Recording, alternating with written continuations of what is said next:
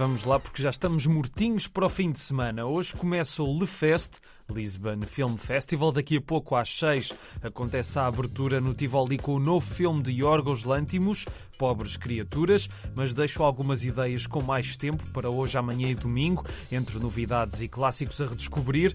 Dois filmes restaurados do mestre japonês Yasujiro Ozu, no Nimas, Tokyo Twilight hoje às 7 e Record of a Tenement Gentleman amanhã às 4 e meia. O novo filme de Sofia Coppola, Priscilla, sobre a mulher de Elvis Presley, passa amanhã em antestreia às nove e meia no Tivoli e no domingo a oportunidade para ver em primeira mão os novos filmes de Todd Haynes, May December, às nove no Tivoli e de Cedric Kahn, O Processo Goldman, às nove e meia no Nimas e com a presença do realizador. I'll show you a few things and then we'll get you a trainer. No, sorry. You're in a position to negotiate? Yes, sir. Because I know if you train me right, I'm to be a champ. Clint Eastwood é alvo de uma retrospectiva na edição deste ano do Le Fest. Poderão ver ou rever os filmes que realizou no grande ecrã.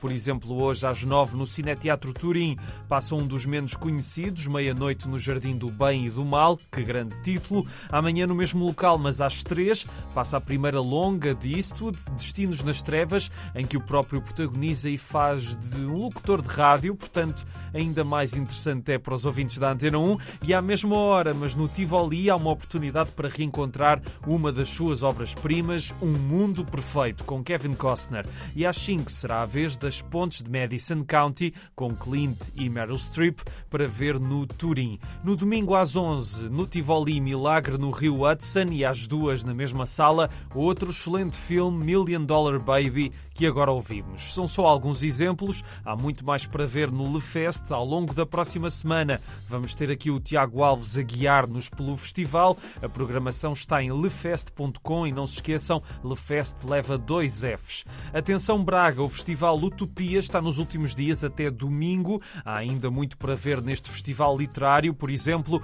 amanhã às três o Espaço Vita recebe David Mitchell, autor dos guiões de filmes como Cloud Atlas ou Matrix Resurrections e que vai falar com João Tordo e Oliver Baltes sobre a transição do guião para a imagem e do livro ao filme. Às seis, a Ana Daniela Soares vai conversar com o filósofo francês Gilles Lipovetsky, teórico da hipermodernidade. No domingo há um espetáculo às onze chamado Não Lugar e uma conversa às quatro sobre a utopia da escrita feminina com Filipa Fonseca Silva, Tiolinda Gerção e Isabel Cristina Mateus.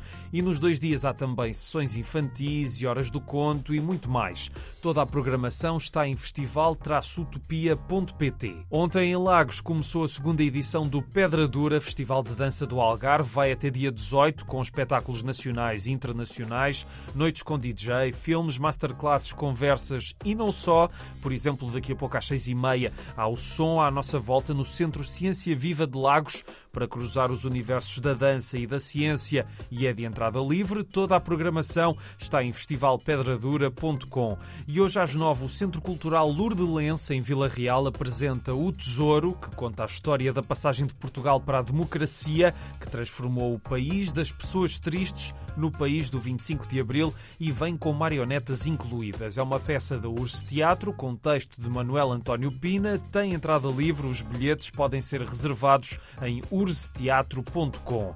E temos teatro também para os mais novos em Sintra e Oeiras, Constantino, o bicho de contos. É sobre um bicho de conta que não sabe contar, mas que pode ser então um bicho de contos porque tem um talento para contar histórias. Para ver amanhã às quatro na Casa da Marioneta em Sintra e no domingo às 10 da manhã no Teatro Municipal Amélia Recolasso em Oeiras. E está de volta o Corpo Metropolitano, com parênteses no P de Corpo, porque é também um coro polifónico intermunicipal composto por mais de 500 vozes dos 17 municípios da área metropolitana do Porto. Juntamos então este ano refletindo ou pensando sobre si próprios, ou seja, sobre quem nós somos enquanto coro, que corpo é este, que parte o constitui. A participação é completamente aberta, não são exigidos conhecimentos musicais. Digamos que é um movimento um bocadinho orgânico A cada ano nós esperamos para ver quantas pessoas e que pessoas nos aparecem, sendo que na maior parte do caso elas têm-se mantido, de edição para edição, mas têm de facto crescido. Portanto, isso no ano passado tivemos cerca de 370